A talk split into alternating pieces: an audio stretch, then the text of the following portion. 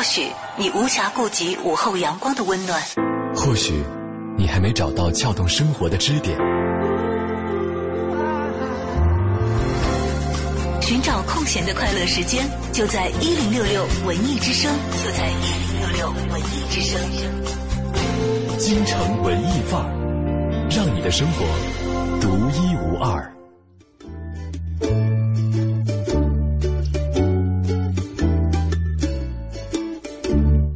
成文艺范儿，让你的生活独一无二。大家下午好，我是小昭，我是小马。每一个周日的下午的两个小时啊，这个一个半小时的时间，我都会来到这里和各位一起来度过。嗯，那么今天呢是五四青年节，因为刚刚过完了五一的假期啊，也许青年节在很多朋友脑海当中还没有闪现回来。是是是，嗯。呃，第一个工作日开始了，但是这是一个不会放全天假的一个节日，没错，在这儿呢。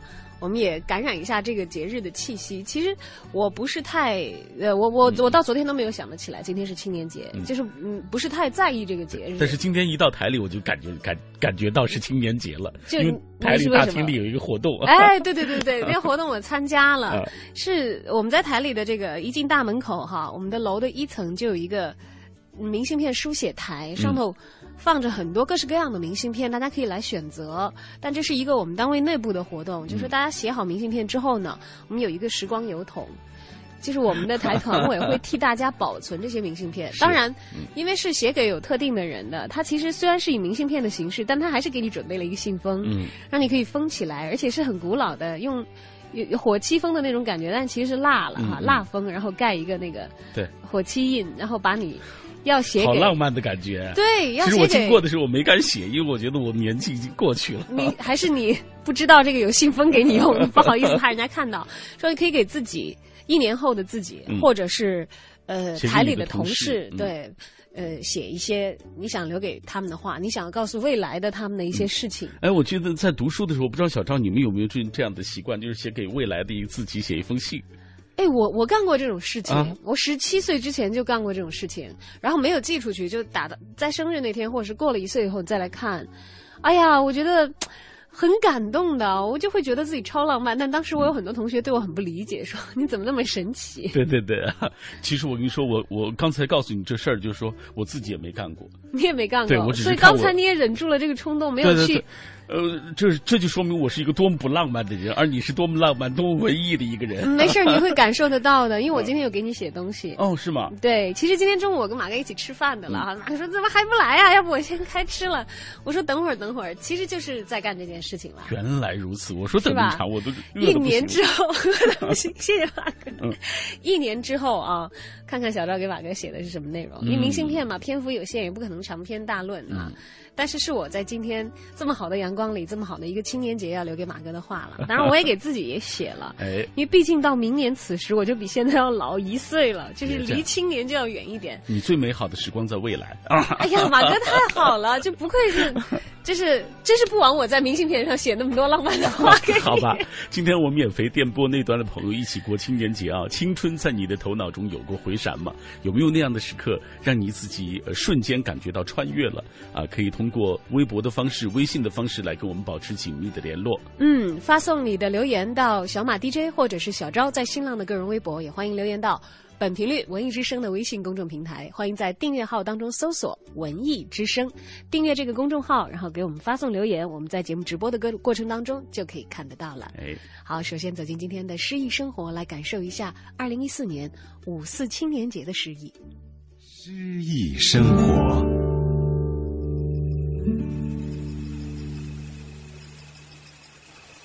一剪梅，舟过吴江。宋，蒋捷。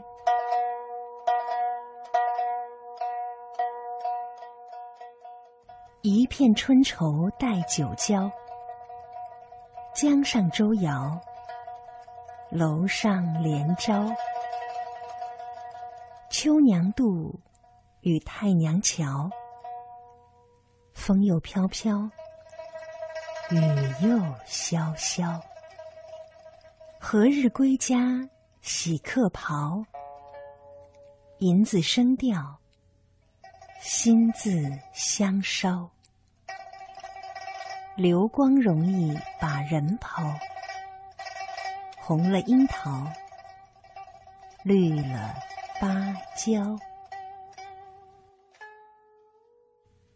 船在吴江上飘摇，我满怀羁旅的春愁，看到岸上酒帘子在飘摇，招揽客人，便产生了借酒消愁的愿望。船只经过令文人骚客遐想不尽的胜景秋娘渡与太娘桥，也没有好心情欣赏。眼前是风又飘飘，雨又潇潇，实在令人烦恼。哪一天能回家洗客袍，结束客游劳顿的生活呢？哪一天能和家人团聚在一起，调弄香有银子的声，点燃熏炉里新字形的盘香？春光容易流逝，使人追赶不上。樱桃才红熟，芭蕉又绿了，春去，夏又到。《一剪梅》舟过乌江，是宋末词人蒋捷乘船经过乌江县时所作的一首词。作品用点染结合的手法，写出了词人伤春的情绪，以及久客异乡思归的情绪。全词以首句的春愁为核心，选取典型景物和情景，层层渲染，突出了春愁的内涵。一是倦游思归的愁，一是春光易逝的愁。不过，就像诗人自己曾经著名的诗歌里写到的那样：“少年听雨歌楼上，中年听雨客舟中。”这首诗大概写于少年刚过、倦游知返的年纪。秋娘渡与太娘桥对应巧妙，既是地名，又让人联想到作者听雨歌楼的少年。尽管红了樱桃，绿了芭蕉的色彩对比鲜明，但相比起李清照的绿肥红瘦，似乎还是少了一点动感，只能算是小清新吧。本单元节目内容由 AM 七四七娱乐广播独家制作，友情提供。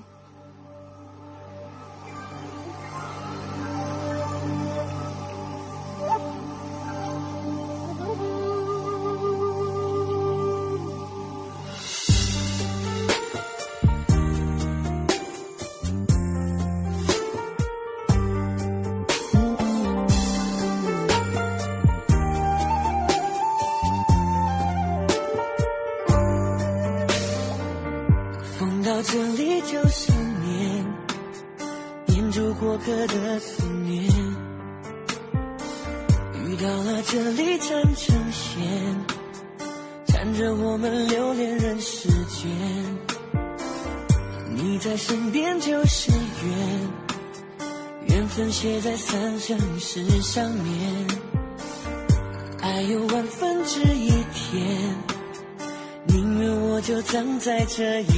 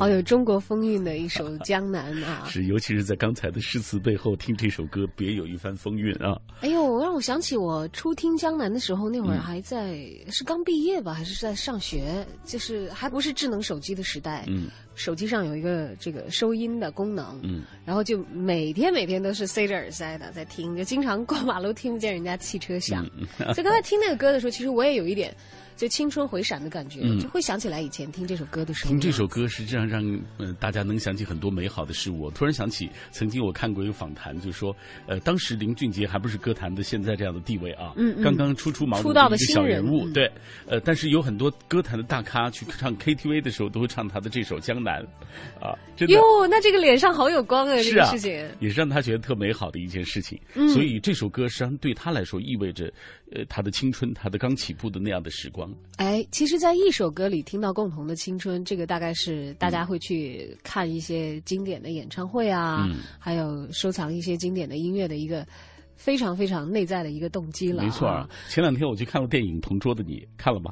哎，我还没来得及，但是我知道很多人去看了。就对那现在看来，我就跟我搭节目的所有的男搭档，嗯，呃，大明我没来及问啊，其实偶尔给他们带上我的节目。那那那我所有的男搭档对都看看了啊，他的感触怎么样？轩轩说说，客观的来讲，嗯他没给我剧透啊。他说客观的来讲，我说你透吧，反正我不打算去看了，因为可能没有时间。嗯他说，呃，别人我不知道，他说我自己会很有感触了。嗯就我心想，嗯不是你一个人有感触，因为有一次在跟黄欢一起上早点到的时候，我们也讲到这个电影哈。我当时就这个呃，在说完了这个新闻之后，我就问他，我说黄欢，说到这个电影名字的时候，你想起了谁？他说，哎呀天哪，你知道哎？他说，他跟他以前曾经大学的同桌谈过恋爱的。哦，是吗？对他，当然后来也因为谈恋爱，就更会挑桌子坐到坐到一起了啊。呃，所以大家是不是都会？今天我跟我们的同事还在聊，说是不是都会对自己的同桌有一些别样的情感？因为你想上学啊，是很长的一段时间。没错啊。呃，同学本来就很亲了，那同桌是天天免不了打打闹闹，然后上课要讲讲话、聊聊小天儿，有一些更深刻交流的一些同学。对对对，是。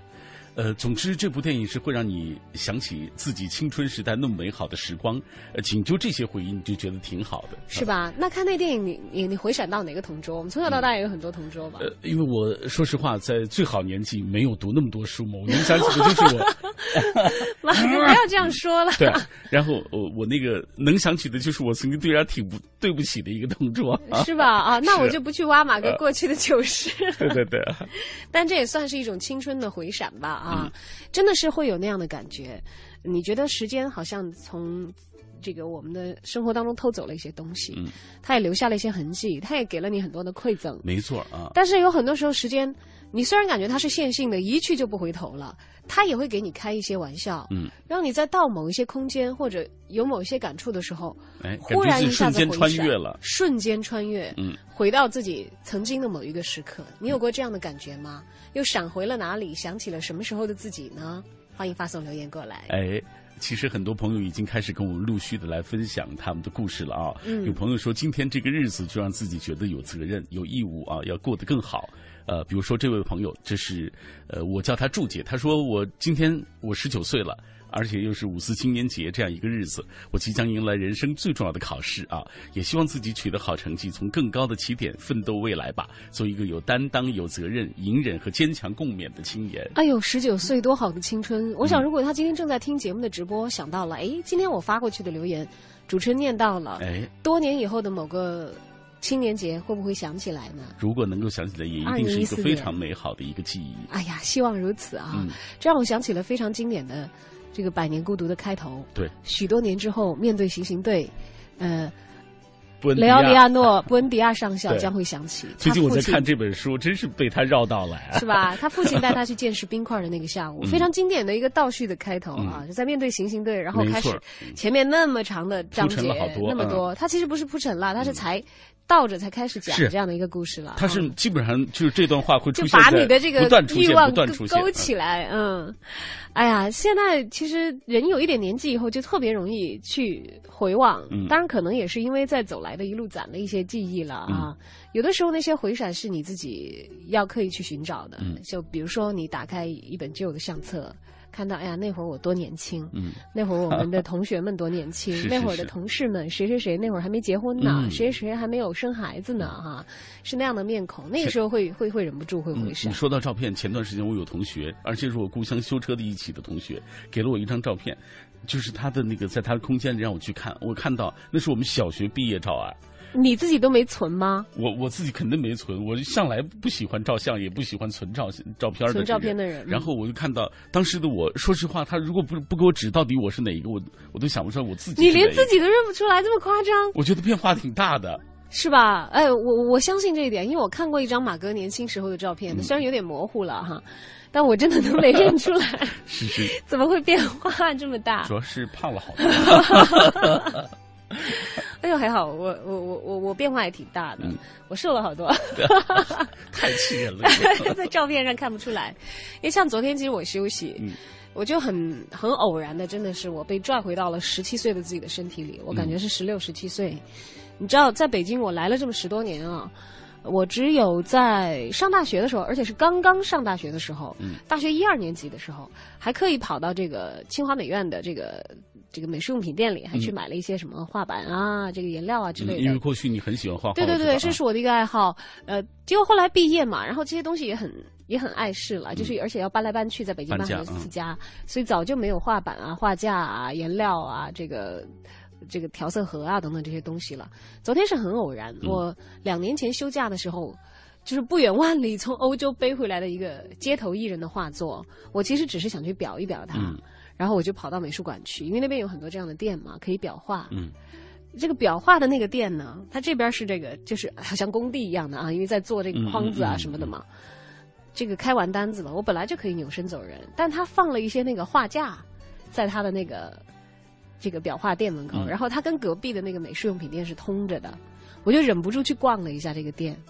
哎呀，我忽然觉得，因为多少年了，你说美术用品店不会有太大改变，他们卖的就是那些货嘛，大不了有一些新的产品啊哈。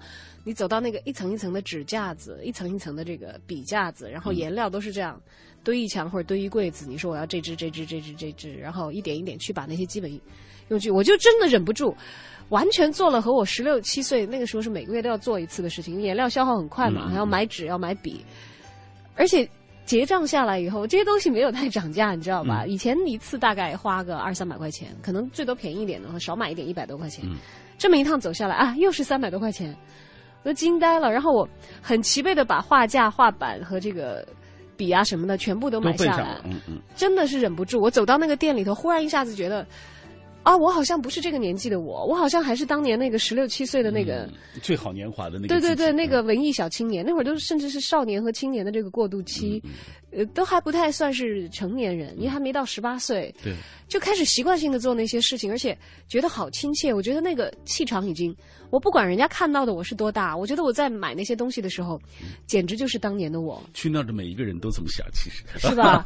然后我还好，我后来就深深庆幸一下，就还好我年轻的时候没有什么昂贵的爱好，就万一是要一个 有一个什么昂贵的，我走到什么店里头，我金牛座我会心疼钱的，一共就花了三百多块钱。好，我们再来看一下朋友们的留言。沐雨霏霏说了，每一次去公园啊，看到一群小孩子在一起疯玩，就会想起自己小时候那些点点滴滴，令人难忘，特别令人难忘的事情。嗯，当然啦，在我们节目进行的过程当中，也欢迎大家发来各种各样不同的，能够。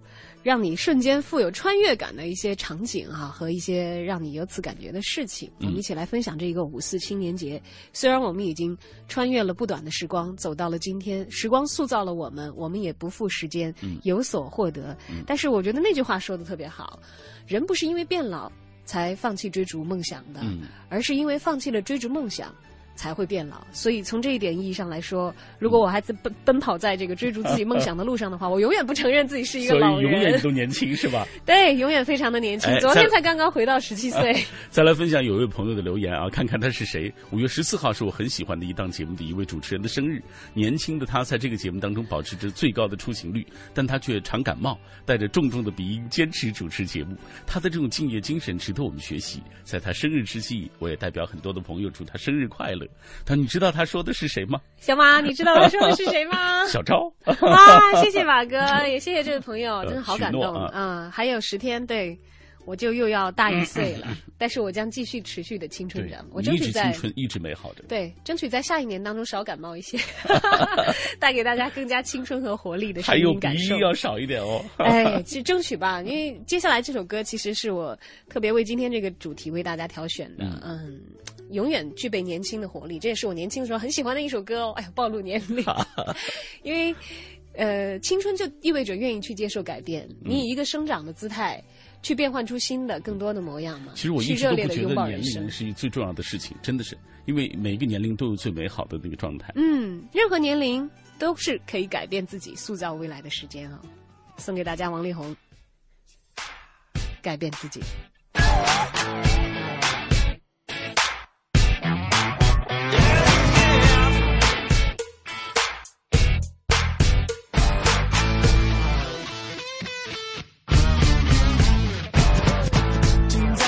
装了，看镜子里的我，忽然发现我发型睡得有点酷，一点点改变有很大的差别，你我的力量也能改变世界。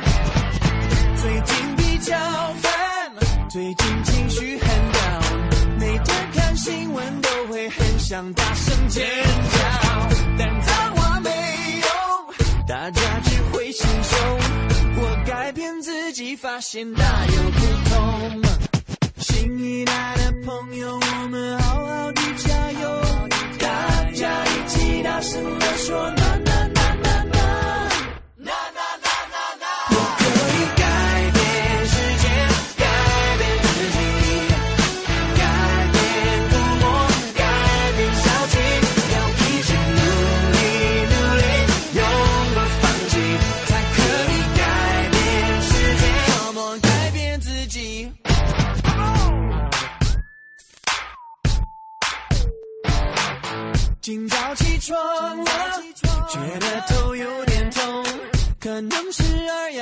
氧化碳太多，氧气不够。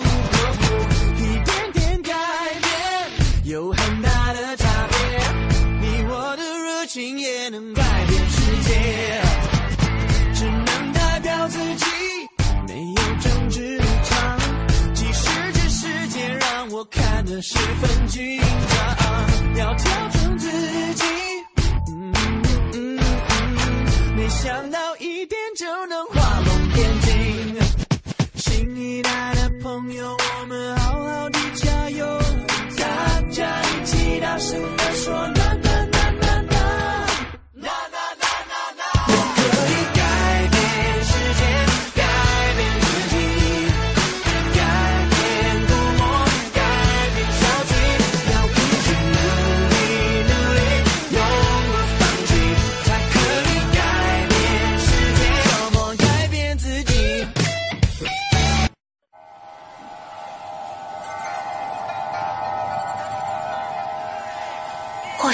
你无暇顾及午后阳光的温暖。或许你还没找到撬动生活的支点。寻找空闲的快乐时间就在一零六六文艺之声就在一零六六文艺之声。京城文艺范儿让你的生活独一无二。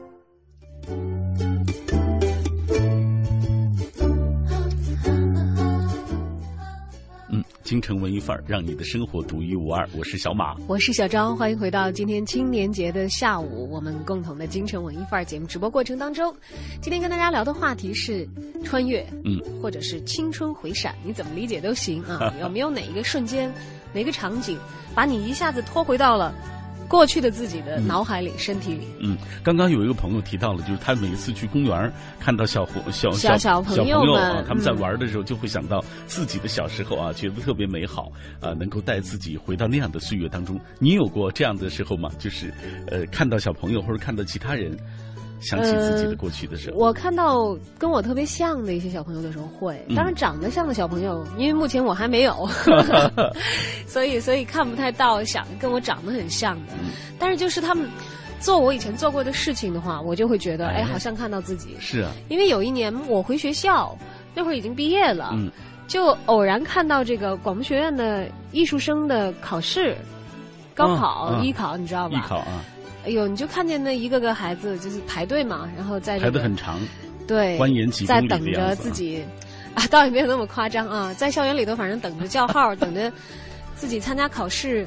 我那个时候就会想起我自己，其实虽然那会儿学校其实已经拆了、改了很多了啊，但是他们的心情，我是觉得那是能够相通的，就会想，我现在对于那个冬天所经历的一切都是历历在目的。嗯，那个时候一二月份嘛，就是。呃，应该是冰雪初融，那也没有在下雪，但还是挺冷的。啊，那会儿的这个五环外的梆子井真的还跟野地一样，还没有没有这个很方便的地铁啊什么的啊，就会回想那时青春年少啊，会会感慨很多。特别回到学校，特别有有这种感觉，因为是故地重游嘛啊，就会想想，哎呀，当年这个地方是哪个哪个楼？当年我们是在这儿练声，我们在哪哪哪干嘛？嗯，都有这样的体会。我有时候回。过去我也曾经读书的一个学校啊，那个地方叫江川湖，呃，离的离离我的学校特别近。哎，我一看那个地方，过去也是一片农田，后来开发成了一个小区，而且是别墅区的那种，就卖的很贵了，对，卖 卖的很贵，就再也无法在那块地做当年做的事。你知道，我有很多同学，他们回到学校附近。很愿意去找当年在学校附近吃的那些餐厅，当然，然后能够搞到食堂饭卡的，还愿意回学校去去饭卡。我始终都觉得学校的饭还挺好吃的。对，找自己熟悉的那个档口。对。但是我当我看到后来的学弟学妹在发的时候，就换不起感觉了，因为他们所照的那些觉得广院的美味的这个档口，嗯，就是在我毕业的时候还没有开。嗯，所以你没有。一 下子就显得自己年纪好大呀。没有共鸣，你觉得啊？那个。韩露啊，在我们的这个微信公众平台上互动。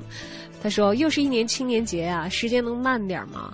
现在的我正一边听节目一边看书呢，非常喜欢这样的生活，安逸一点，不喜欢大都市的喧嚣。如果有机会，考试后吧，要来一场自由的旅行。嗯，多好呀！我年轻的时候也经常经常有那种，让大家都说哇，你一个人去啊这样的旅行。嗯，哎，我跟你说，我很年轻的时候，其实我真真的没有在我们故乡那个时候，我们故乡的风景名胜很多哎，我都没有去过，真的。”好可惜啊，马哥！真是现在想想太可惜了。身边很多人都说新疆，哎，呃，介绍一下有哪些地方？哎，对，有哪地方哪些地方特别美，可以去转一转。我真的也说不出来，因为我自己压根儿就没去。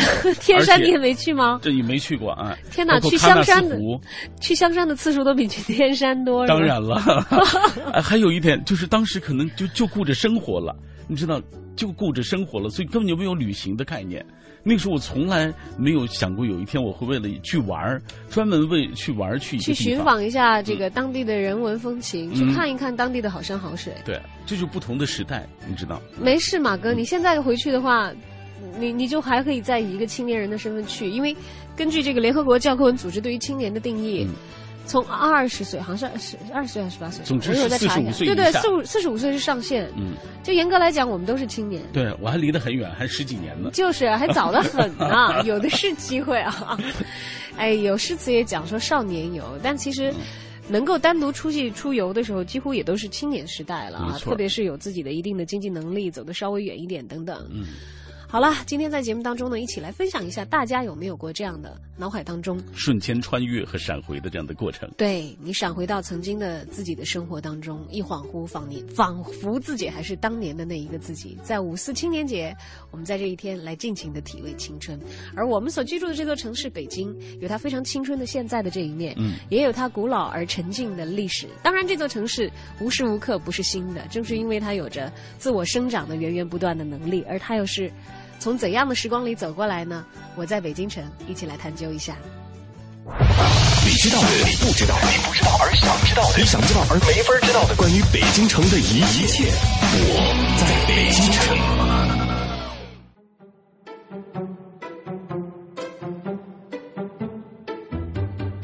京城文艺范儿，让您的生活独一无二。大家好，我是相声演员杨多杰。昨天啊。咱们说到了梅兰芳回到了北平，引起了这个傅连城社长叶龙章啊打起了自己的小算盘。原来这个时候傅连城啊出了一个新星，叫李世芳，在京剧界啊崭露头角，被人称为叫小梅兰芳。还有一个呢叫毛世来，也非常优秀，被称为啊叫小小翠花。这个李世芳和毛世来啊这两个学员日渐成为了傅连城社的摇钱树。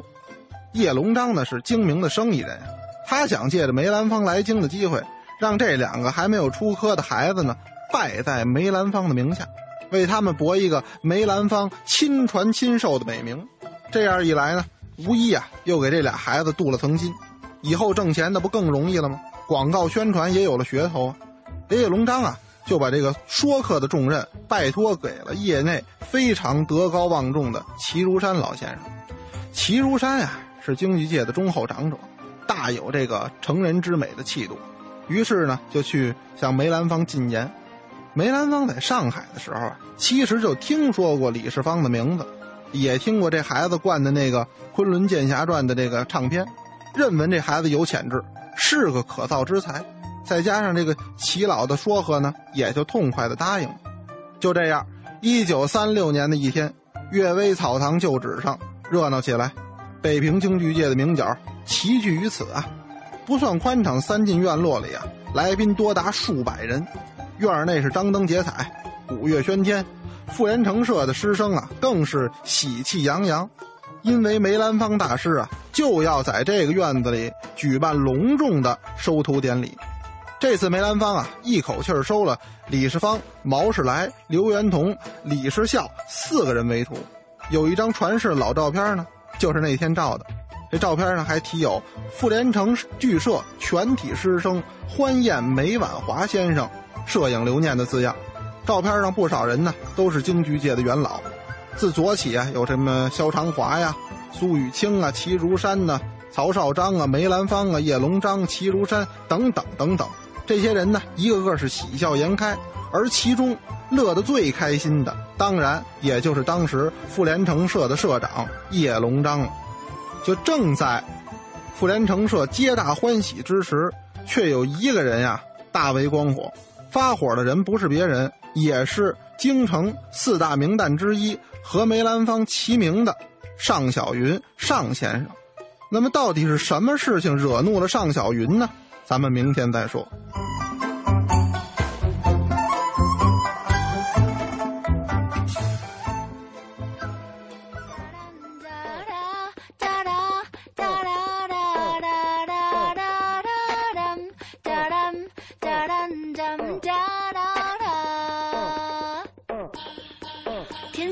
有点。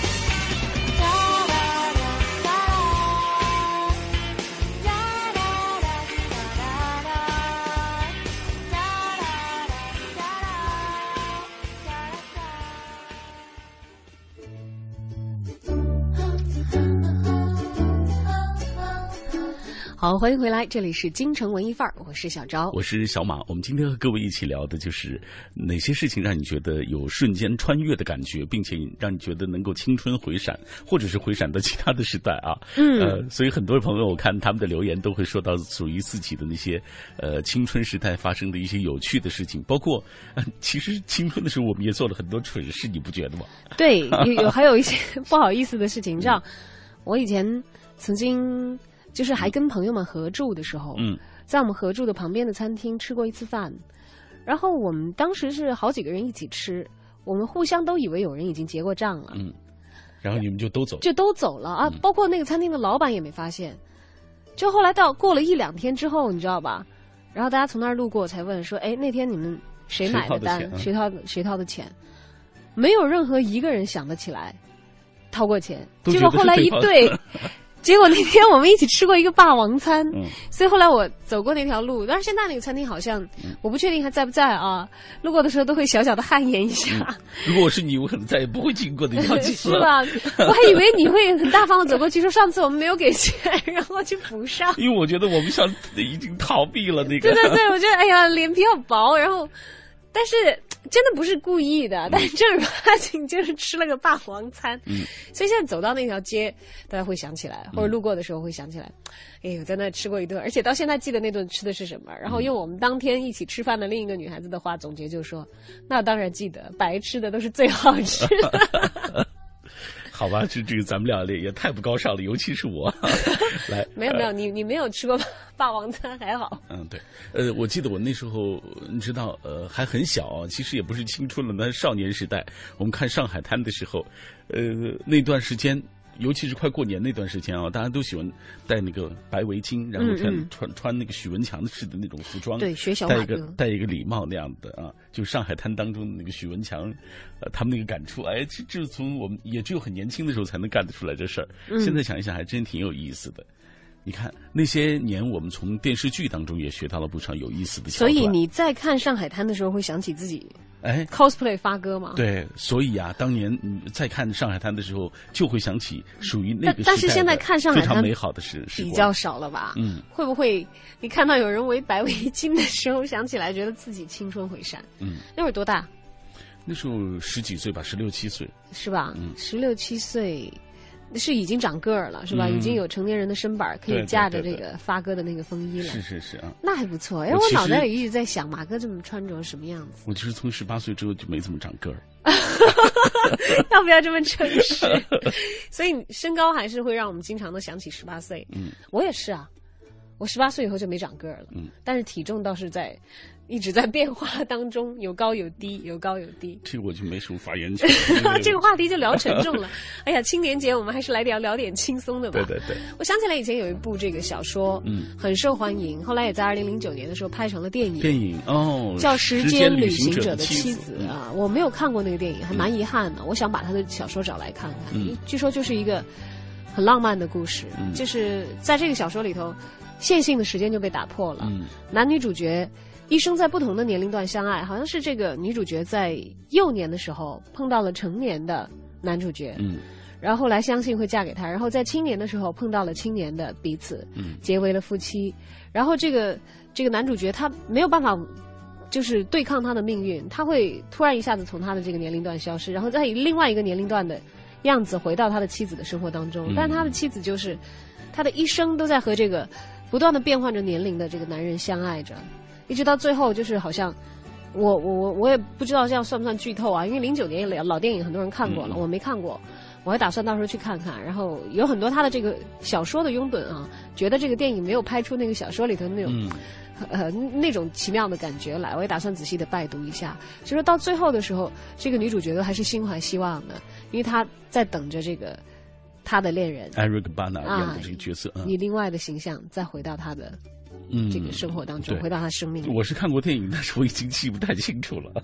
哎呦，那个回闪的话，想想还真的是，其实有有很多电影作品都拿这些东西来做他们的内容的这个构架的方式。嗯，像本杰明·巴顿骑士好像也是，他是返老还童嘛，他是整个把时间线逆过来哈。但在他这个哪怕是逆过来的人生当中，也是会有人穿插着出现，然后会有不断的一些回闪。对，虽然大家在这个。时空当中是交错着的，但是有有相遇，然后到最后都会有不可避免的。离去，嗯，告别死亡。所以你看，今天咱们总结的这样的过程，比如说看电影会会有这样的瞬间穿越的感觉，包括逛公园啊，可看到其他孩子那玩耍的那么厉害，那么那么高兴的时候，自己也会有有那样的感触。很多人都会有啊，所以种种的方式吧，欢迎各位继续通过微博和微信的方式啊，呃，把什么样的时间啊，什么样的场景会让你觉得有一些穿越啊，让你这个青春回返或者少年回返啊这样的感受啊，发送过来。跟我们一起来聊一聊你的感触。嗯，你看我们人真聪明，想了那么多的办法，留下来自己的声音，留下来自己的文字，留下来自己的感触，以便在未来的某一个时间。和此刻或者是从前的自己相遇，哎呀，想一想就好浪漫。好，这里是京城文艺范儿，在二零一四年的五四青年节和你分享这个阳光灿烂，但是同时又有一些风的下午。欢迎发送留言到小昭或者是小马 DJ 的新浪个人微博，也欢迎添加文艺之声的微信公众账号。接下来是影艺告示牌，看看在五四青年节的北京有什么好的演出内容跟你一道分享呢？影艺告示牌，京城文艺范，让你的生活独一无二。听众朋友们，大家好，我是来自永乐票务的文平，今天给大家推荐一场钢琴独奏音乐会。呃，来自钢琴诗人傅聪，肖邦到永远。傅聪呢是当今最受全球音乐人敬重的华裔钢琴家，虽然已经年至八十，但他依然活跃在音乐的舞台上。他对我们说：“我就是钢琴的奴隶。”更确切的说。就是音乐的传教士，人生的大半辈子消磨在琴上，太辛苦了。但我还没有退休的计划。傅聪可以说是和肖邦一生结缘。在一九五五年的时候，二十一岁的傅聪就获得了第五届肖邦国际钢琴比赛第三名和马祖卡最优奖。这是东方人首次在肖邦比赛中取得了突出的成绩。虽然说是第三名，但是凭借着傅聪的演奏魅力。足以使他成为该届比赛之中最引人注目的人物之一。随着时间的流转，八十高龄的大师再次弹奏肖邦的消息，让很多乐迷激动不已。傅聪曾经说：“演绎肖邦，我说不上是权威，我呢不过是他的一个忠诚的追随者。六十年的追随啊，如今不知肖邦在他的心中又是什么模样呢？”在傅聪的观念里，肖邦在音乐史上的地位不但前无古人，后也无来者。没有肖邦，浪漫乐派就不够完整。这大概因为他们有着何其相似的人生经历。肖邦祖国波兰的历史就像是一部列强入侵史，因此肖邦从年轻的时候就被迫流亡到法国，终其一生呢都无法再踏上波兰的土地，只能靠着他的音乐表现民族的灵魂与思乡的感情。或许是经历过同样离开祖国的伤痛，让傅聪对肖邦的作品有了更多的认同感。肖邦一生中总共创作了二十七首钢琴练习曲，被认为是钢琴练习曲宝库中的精品。傅聪此次在音乐会中演绎的十二首练习曲，可以说是整个练习曲发展中划时代的里程碑。傅聪大师不仅擅长演绎肖邦，在莫扎特的作品方面。也可以说是很权威。英国的《泰晤士报》曾经评论说，傅聪是当今世界乐坛最受欢迎和最有洞察力的莫扎特作品演奏家。本场音乐会上，傅聪还将带来莫扎特的降 B 大调奏鸣曲、A 小调回旋曲、D 大调小步舞曲、B 小调柔板和 G 大调基格舞曲。为追求钢琴演奏的最高境界，傅聪可以说是十年如一日的付出了他全部的精神。也正如傅聪所说的。音乐也罢，文学也罢，达到最高峰的时候，就是没有人为界限了。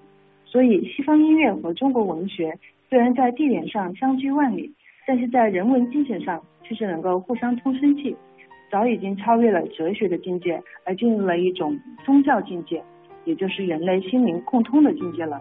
五月二十三日，北京中山音乐堂将迎来傅聪大师的黑白钢琴盛宴。这可以说是每一个爱音乐之人不可以错过的一场音乐会，让我们一同前往，沉浸其中，感受这位大师级的风采和魅力吧。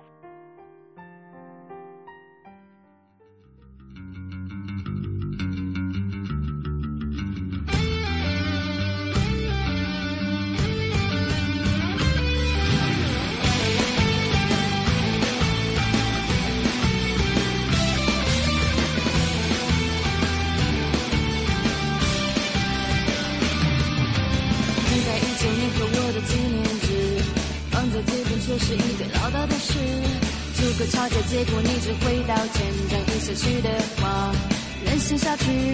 别爱了，再也麻烦了。抬头望房间的灯光，不可能继续骗自己说没关系。No，不生气压抑，都说没问题。于是这不理该怎么继续？你的温柔让我更想生气。讨厌对自己怎样的心情？喝一口啤酒，却哭得可以。我的氧气泡沫般的自己，Let it be。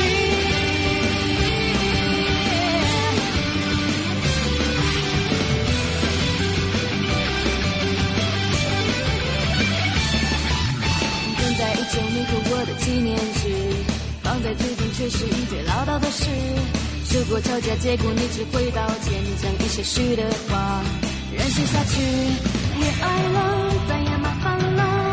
抬头望房间的灯光，不可能继续骗自己说没关系。No，不想去压抑，都说没问题。于是这不理该怎么继续？你的温柔让我更想生气。讨厌对自己怎样的心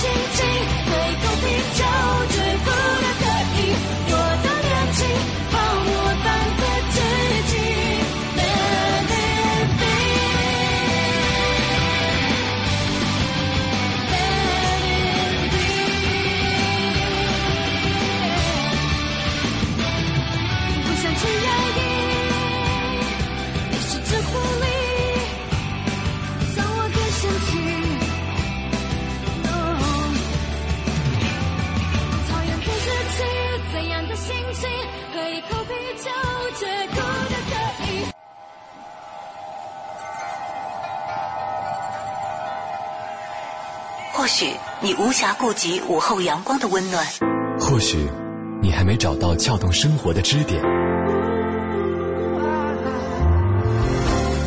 寻找空闲的快乐时间，就在一零六六文艺之声，就在一零六六文艺之声。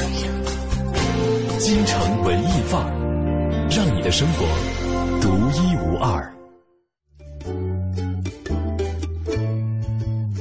京城文艺范儿，让你的生活独一无二。欢迎回来，节目直播过程当中，我是小昭，我是小马。今天我们和各位一起分享的主题是：有没有那样的一些场景，感觉自己瞬间穿越了？啊、呃，青春是不是在你头脑中有过回闪，或者是年少的一些时光，或者是啊、让你穿越到什么样的场景之下啊，都可以跟我们一起来分享。通过新浪微博找到小昭，或者是小马 DJ，或者是在微信公众平台当中搜索“文艺之声”，就可以在第一时间。给我们留言了。C D I 狗他说，最近因为心情原因啊，在删除过去发过的一些微博，嗯，顺便回顾了一遍这四五年里的生活，会有重走了一遍青春的错觉。那些具有时代标志性的心情状态，或者那些一去不复返的人和事，我还是让他们继续的保存在那里。嗯，真的好怀念啊！哎，为什么要删呢？其实他们在那里就是一种见证啊。就当然也可能会希望去掉一些自己不愿意留下的一些东西吧。嗯，当然。呃，我我是可以深深的体会这样，那可能是不是多愁善感人都容易这样，很容易被一个小小的东西就触动了自己的情绪开关。所谓文艺青年都是敏感而丰富的内心，就所以自己就好容易穿越，就会不会在很。很科学化的一些头脑当中会觉得，嗯，你神经啊，时间你不超过光速，它是不会倒回去的。哎，你看现在还挺有意思，就是通过就是什么样的方式让自己能够瞬间穿越？现在方式越来越不同了。你看有网络之后会出现微博、微信，对呀、啊，微信啊、呃，包括 QQ，很多人也、嗯、也有过这样的体会。比如说删 QQ 空间、删删朋友圈等等，一看一看就掉到过去里了啊！嗯、我还好，我以前的那些都存在一些不太稳定的网站上，后来连网站都不存在了，完全都没有了，自己也忘记了备份啊！想起来也是有一点可惜，但是没所谓嘛，因为其实可能人的一生，你觉得需要纪念的日子是有很多的，我们没有办法把它完全的每一个的都记下来。嗯、但是如果那个时刻所做的事情能够给你带来一些养分，它变成你现在的自己当中有价值的一个部分，其实那个时间你就没有白白的经过嘛。嗯，呃，曾经做过一期节目啊，就很多人说自己特别后悔，就是比如说，如果当初不放开他的手，也许就不会因彼此音讯全无；如果当年能够珍惜读书的时光啊，也许呃，说不定现在我也在某一个写字楼里工作。如果能早一点懂得父母的苦心，也许就不会留有遗憾等等。大家都在说那个后悔，后来有人就说了，哎，其实这个现在想一想，后悔也没什么用了啊。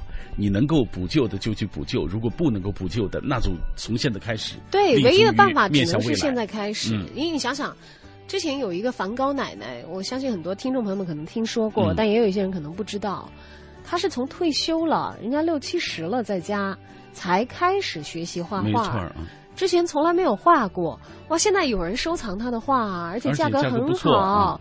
画的也是非常的具有美感和对这个世界真实的体验，所以只要你真的开始付出努力，什么时候都不算太晚。对，而且我恰恰觉得他那个状态，就让我想起很久之前在微博上一直疯转的这个一一句话，说如果你只是天天刷着你的手机，嗯，呃，上着淘宝，这个待在床上赖着宅着干这些我一个八十岁老太太都干的事，那你的青春真的才是被狗吃了。对对对，就是是他是以这种。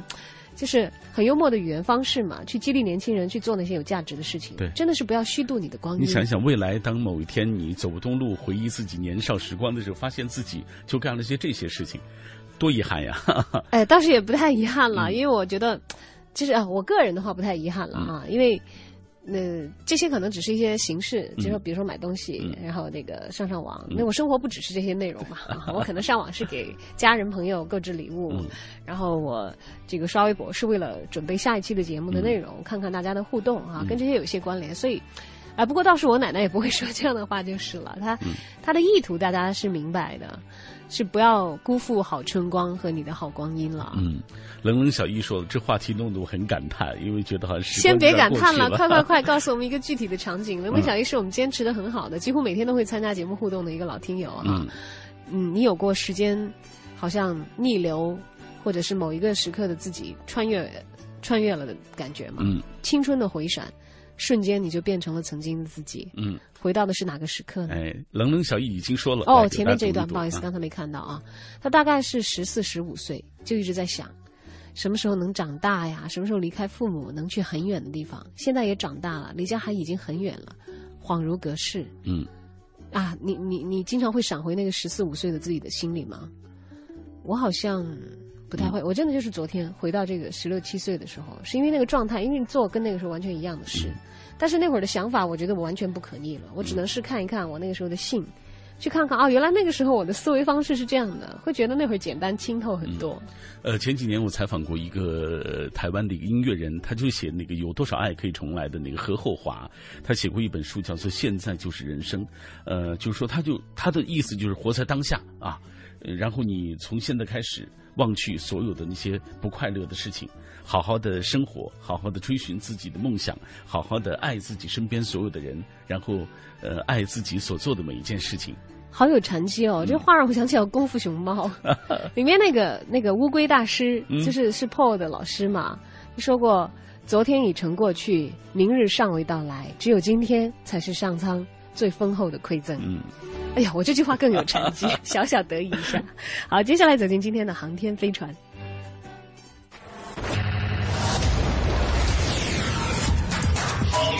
飞船。大家好，这里是航天飞船，我是史航。八卦飞呀飞，我把善意传。今天要传递的善意呢，来自保利剧院刚刚演完的第一轮的音乐剧。三宝作曲、监制，呃，关山作词的王二的《长征》，呃，三宝跟关山呢，他们合作很多部音乐剧了，呃，应该算是我们中国音乐剧的一个骨干力量了。从最早的《金沙蝶》，然后到我心目中的红色三部曲，第一是《三毛流浪记》，然后是《钢的琴》，就是同名电影改编的，然后现在是王二的《长征》。王二是一个浑浑噩不认字儿的一个穷汉。因为一个叫同志的人给了他一口饭吃，于是要报恩，办法就是替人家送一封信，追上前面的红军队伍。于是王二跟红军一样开始了长征。他遇到了各种人，这些人呢，有比如说炊事班的那个叫红米饭，那个女红军枪法非常好，叫汉阳造。那个到处给伤员念诗歌，走了很久很久的路才追上红军的呢，叫自由颂。因为普希金有这首诗。像呢，还有一个传教士被红军感动的，叫大鼻子。那么还有一个呃年轻的十二三岁参加红军，十九岁当上团长的，呃，但是他的爱人总说他不够成熟的，他叫老革命。还有一个呢，其实让我最感动的角色是红军中的一个俘虏，但是他曾经是北洋军，他后来是革命军，他要反帝制，后来他是中央军，他一直想报国，但是呢，一直开始怀疑自己所归属的一切，最后他在红军中间被感召，最后觉得自己很渺小，最后将一生唱完了，回溯完了，他自杀了。这个人叫反动派，就这些角色呢，都不同的教过王二认字儿。因为王二这封信，他要替送信，他本来一个字不认识，慢慢开始认识这些字儿：人、布、火、枪、马、亮、手、身、诗、路、事、腾、问、家、信、自、他、走，十八个字。这么听起来你可能不知道为什么，但是比如说那个叫红米饭的。人为什么参加红军？因为他曾经对关老爷说不，然后被打得很惨，骨头都打断，然后他知道“不”这个字原来是有意义的。包括这个反动派，他最想教你的这个字呢，叫“问”，问题的“问”，因为他也有很多东西要问。所以这样的一个音乐剧呢，对我来说，我觉得，呃，红军那段历史中间，不管它中间有多少的伤痛，世有难言天似海，魂应尽化月如烟，那些。英魂，那些不屈的亡灵，总是要缅怀。在音乐剧里唱到这一切，到最后谢幕的时候，大家一唱国际歌，还是非常美好的一个音乐剧。应该说，这个剧呢，就是想带着受苦的人，找到不让他们受难的人。他王二是一路走，一路唱，一路认字，一路相信。他的那种相信折磨着我这个怀疑鬼。但是最后在国际歌的声中，我觉得我们是和解了，最后唱到一起去了。这个晚上也值得了。音乐剧《王二的长征》，如果路过你的城市，建议你去看一看、听一听。接着要报喜，国内的影视票房现在是过亿是很正常的事儿，不过亿反而变得不好意思了。呃，二零零九年呢，全年票房过亿的影片只十八部，那是全年，而现在还不到半年呢，过亿的电影已经有二十部了。二零零二年，全国只有一部电影票房过亿，那就是张艺谋导的《英雄》。零三年没有一部过亿，呃，为什么呢？因为零二年的时候，全国的银幕才一千五百块，今年年底多少块了？两万五千块。所以当然过亿是应该的，就像《泰囧》啊、《西游》啊、《大闹天宫》是十亿也是应该的。但是过亿之后，我们能不能不为自己付出的电影票钱感到遗憾？这个是考验每一个人的，考验每一个电影人的，也是要祝福每一个观众的。好的，今天就到这里，我是史航。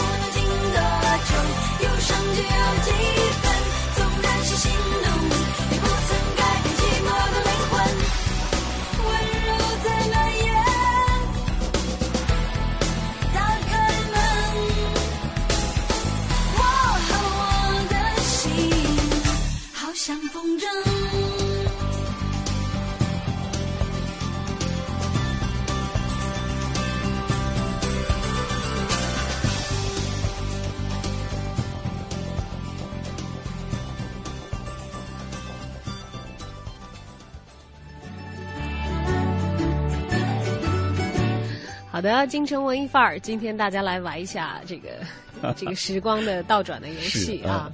我们来回想一下，有没有什么样的场景，哪一个瞬间，你觉得自己瞬间穿越回到了曾经年轻的自己的身体里，嗯回到了自己曾经待过的时光中？对对对，那些场景、那些记忆，其实你现在回想起来，还是一定是觉得特别美好的，因为它让你有共鸣，让你回想起那么多的故事。特别凄惨的也会带来这样的效果。就不过今天大过节的，我们就不提那些不太开心的事情了啊。我记得有一次我回家，真的是很感慨，很感慨，就是走在重庆的那个老的街道上，嗯我一想，哎呦青石板路我都有多少年没有走？当然，我们那儿青石板路比较少见了啊，我一直以为重庆都是那种青石板路的阶梯。呃，在比较偏远的地方有，就是你要是去那些古镇啊，或者城里的老镇，但老镇的阶梯都不是，它是那个大青，我们那儿叫莲耳石，你知道，嗯就是条石，从山上采的，一大块一大块的。嗯那、石板呢，一般你不到山区和郊区没有。我发现人固有的印象特别可怕哎！我印象当中重庆就应该是那样的，然后我来北京以后，别人问我你是不是骑马上学，人以为新疆就应该是那样哎，对对对。你说不，我们骑骆驼。哎，我就我就真的是会有，因为我已经很多年没有在重庆有时间逛街了。嗯。回去都匆匆忙忙嘛，什么过年的时候也就串串亲戚哈、是开开车什么的。像小的时候会步行到达和慢慢的去深深的钻的一些比较偏的一些地方，其实有很多地方就是在一个城市的犄角旮旯里头，它还是有老的面貌没有变的。嗯，我走在那些街道里头，就会想我到底几岁？每次回家都会有这种感觉，还有包括做梦，到底觉得自己几岁？因为我离开那儿的时候是十八岁。我好像对于重庆的记忆，因为我其实每年都回家，嗯回的还挺勤的，有的时候一年还回好几次啊。我我每年过节都是在家过，所以我不知道重庆以外的春节是什么样子的。嗯，但是真的，你还是丢失了你和那个城市的很多年。回去的时候，你会永远觉得，就我啊，我自己的感受就会永远觉得我还是那个某家某家的女儿，某个某个学校的学生。嗯，因为我在那里没有没有我的正式的面向社会的身份嘛，就会觉得啊。我我到底几岁？会有那种迷失在时间里的感觉。当然，你走在很新展的街道和后来才有的这些建筑物的时候，不会了。嗯，像现在还老的那些，像大都会啊，还存在的那些购物广场，我现在都还可以，就是脑海当中有那些商场的地图可以走得出来。有一些位置的一些商铺，现在已经变化了啊，变化之前以前曾经是卖什么的，个别的位置我都还记得。嗯，有时候让你有一种这个时光倒转的那感觉，还有就是偶然遇到故乡来的人。嗯嗯。哎，突然有一天，对对对，你们俩，哎，对，你们俩在街上碰到，说你是哪里人，我是哪里人。然后我那天遇到，居然就是呃生活在昌吉的，并且就是在亚中商城的那附近住的一个人，就在咱们台里。就他还跟你还没有就在咱们台里，你知道吧？就是你们。但是在曾经在昌吉的时候是没有交集。但是我们一说起同样的一个地方，大家都知道，就在那一片生活，你知道，就在亚中商城昌吉州的亚中商城那个地方，呃，有我生活的那个那个单位，就是二分公司。这个时候，其实你们两个已经一起回川了，是吧？对啊。你们就感觉这个周围的场景已经变成了那个亚亚分公司旁边的。对对对对，是是是是是。那个附近，那哪怕它是阳光灿烂的五月的第一个工作日的北京，如果再碰到的话。哎，想起来真的是，因为我有一些重庆的朋友会经常，他比如说从北京过路啊，转飞机啊，哈，会到我家里借宿。还有很多是早年的朋友，好，包括这次刚才那位朋友提到，就是我好像快要过生日了，我生日第二天，我高中的同桌会和他的家人一起来北京。他说啊，要有没有空一起吃个饭？我说日子赶得太巧了。我说你要早一天的话，就陪我过生日。还有包括我去年前年的生日，正好是有同学回北京来考博士，知道大学同学。